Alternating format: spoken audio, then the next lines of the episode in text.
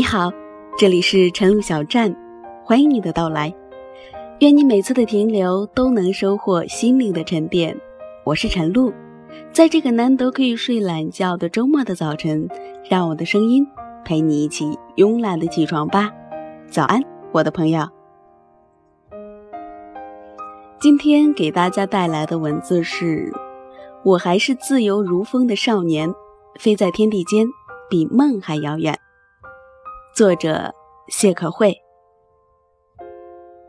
一个人总要为自己去一次远方，看一次想看的风景，见一个想见的人，亦或是散一次属于自己的心情。至于结果，过程就代表了结果。老菊回来的时候，绍兴下着很大的雨。今年的绍兴少雨，偏偏是那一天。一盆一盆的倒在地上，我站在出站口，好久不见。老菊出站的时候戴着墨镜，左手拎着个小箱子，短短的头发直冲上天，他还是那么酷。走路的时候一蹬一蹬的，有着节奏。他是前一个月打算回来的，辞了北京的工作，跑回绍兴，像去时的模样。回来也是一阵风呼呼的刮过。四年前的夏天，北京好像下着特别大的雨。老菊站在一个十字路口给我打了个电话，那是老菊去北京的第三年，那个他追了七年的女孩和别人订了婚。他说他快撑不住伞了，北京的路太黑，他记不得自己家在哪里。那天的老菊喝了很多酒，老菊说。我就是看着他慢慢的离我而去的，他再也不会对着我笑，再也不会很快回我电话的时候，我就知道，我们快结束了。而这一段，每一次我说一次，他就笑一次。失恋触动的情绪，比波涛汹涌还深。那个女孩我认识，她有一个好听的名字叫萧雪，是老菊的大学同学。那些年，他们在北京读大学。她有很弯很弯的眉毛，也有很细很细的腰。她说话的时候轻声细语，她吃饭的时候又特别慢。她不爱说话，笑的时候也从不露齿。那年的行头都是老菊给她买的。她家境不好，但她喜欢买很贵的包，穿很高的高跟鞋。可是老菊不在乎。他说：“自己的女朋友本来就是用来宠的。”我曾经问过老菊一个很蠢蛋的问题：“你有没有后悔过给他买过这些昂贵的东西？因为这或许成了他离开你、找到更好的别人的行头。”老菊摇摇头：“爱的时候不后悔，年轻的时候总是那么喜欢死撑着。”可是发现撑着撑着，自己的力气真的越来越大。年轻的时候也总是没那么多的左顾右盼，再深的伤痕也可以藏在心里，然后在笑声中隐遁。毕业后，老菊本来是可以回家工作的。这个重点大学的毕业生在绍兴找一个工作并不是什么难事，哪怕是在杭州。也可以轻而易举地获得好工作。老菊问萧雪会不会留在北京，她点点头，她也就狠下了心。其实我一直看不懂老菊，我们很早的时候就认识，他总是风风火火的样子，在长辈心中也永远是那个不知道如何管教又好像有点懂事的孩子。他读书时，上课总是被老师丢在教室背后。用他的话说，只有考分证明他虽然一边在玩，一边把老师的话嗖嗖听进去。他暑假里去实习，每个晚上都加班到很晚。他跟老板为了方案吵架，虽然所有人都觉得一个实习生较什么劲儿呢。走的时候，老板又给了他一封信，说：“你如果想回绍兴工作，一个电话直接入职。”他爱喝酒，可他哪怕前一天在酒吧喝一个晚上的酒，第二天也会去病床前接母亲的班，照顾卧病在床的爷爷，你到底想过怎样的生活？我问橘子。橘子想了想，自由但不放纵，随心但不随便。毕业后，他随小雪留在了北京。他说那是他度过的三十年的人生里最难以忘记的三年。没有房子，老菊租了北京的出租房。那一年，三千元根本租不到好房子，漏水，厕所也是坏的，黑不隆咚的，偶尔还断电。女朋友说：“算了，我去单位住就可以了。”老菊没有挽留，他不能给他最好的，总不能说你跟我一起吃苦吧。大城市的压力很大，就像是一场盛大的赶集，集市里所有的繁华一应不缺，而你可以通过自己越来越多的努力获得想要的一切。可老菊的能力还是那么突出，第一轮面试结束就被老板点名留下。选岗的时候，老板问：“你要销售岗还是行政岗？”老菊毫不犹豫地说：“销售岗。”为什么？因为通过我的努力，可以赚到更多的钱。老菊说完的时候，老板和他一起笑。老菊很早就上班，每天去各个业务单位跑线、理货、也盘查，做活动的日子就睡在单位，做方案，有时还调货。有一年过年，老菊回绍兴，他刚刚加完一周的班，然后回来坐在我的车上呼呼大睡。他说：“年轻人扛不住，还是年轻人吗？”是啊，他到底还是个年轻人。回来的时候，我和先生一起出去见他，他跟老陈还是会喝很多的酒，谈很多的话，也抽很多的烟，酷酷的样子。我问他：“北京好吗？”他说：“不知道，但我想在那里的时候就是最好的。不加班的日子，他常常坐很久的公交车去看萧雪。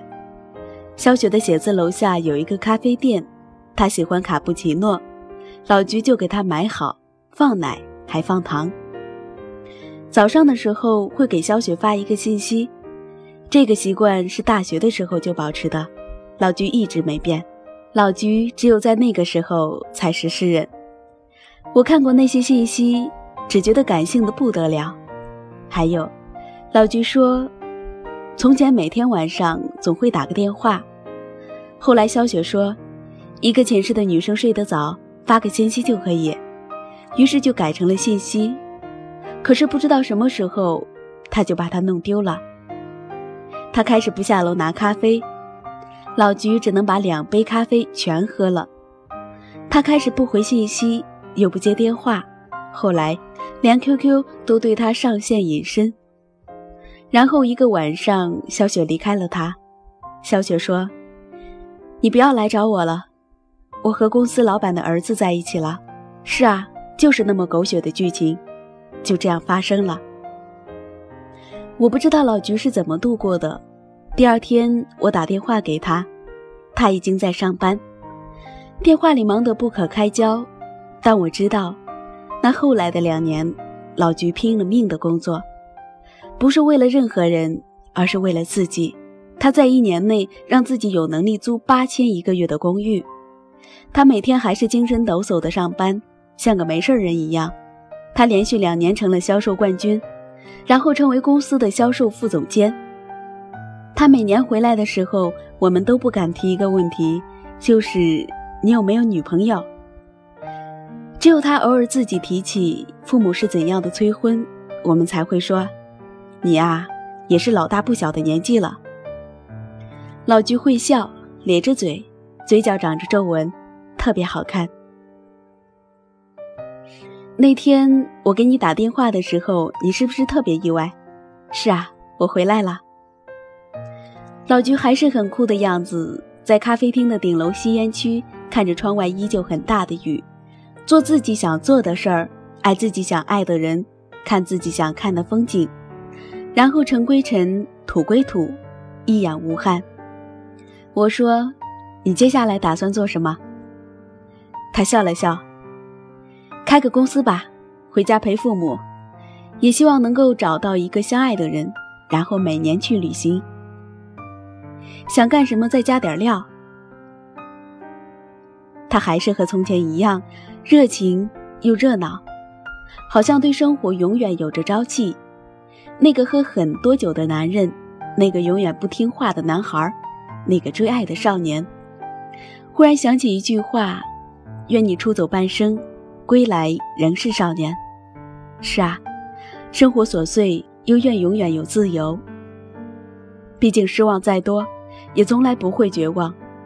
我们爱着这个世界和自己的未来，就是生活最好的真理。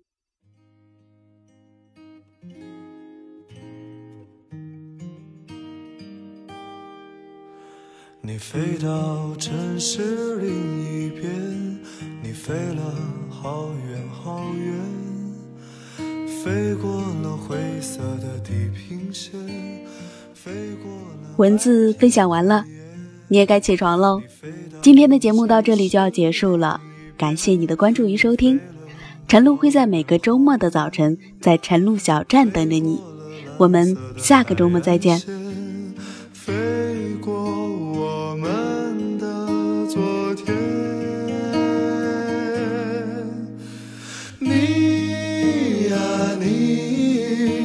是自在如风的少年。飞在天地间，比梦还遥远。你呀你，飞过了流转的时间，归来的时候，是否还有青春的容颜？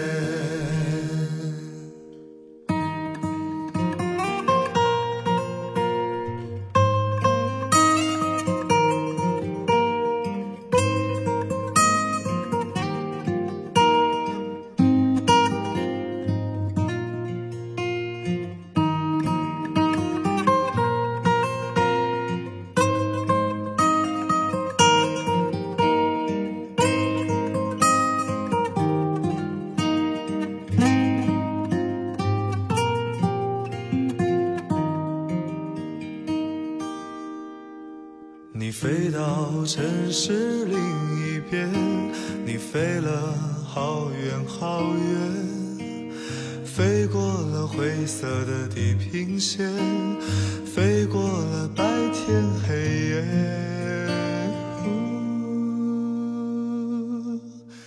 你飞到城市另一边，你飞了好远好远。飞过了蓝色海岸线，飞过我们的昨天，飞过我们的昨天。你啊，你是自在如风的少年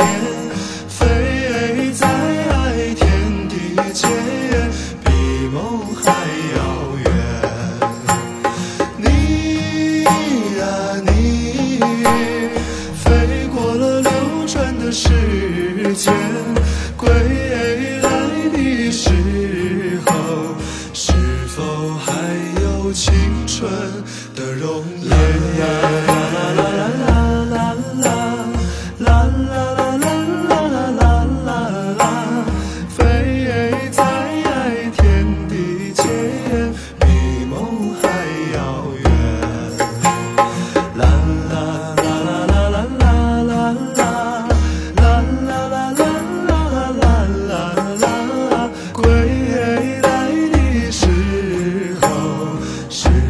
还有青春的容颜。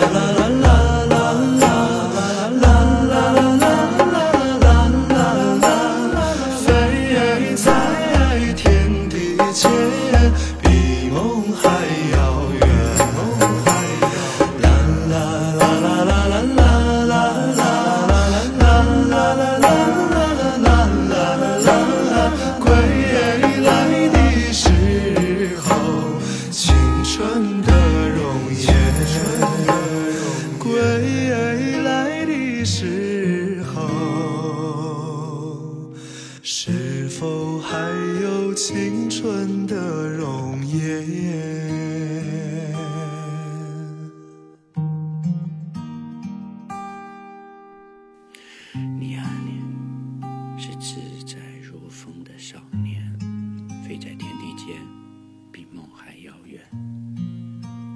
你飞过了流转的时间归来的时候是否还有青春的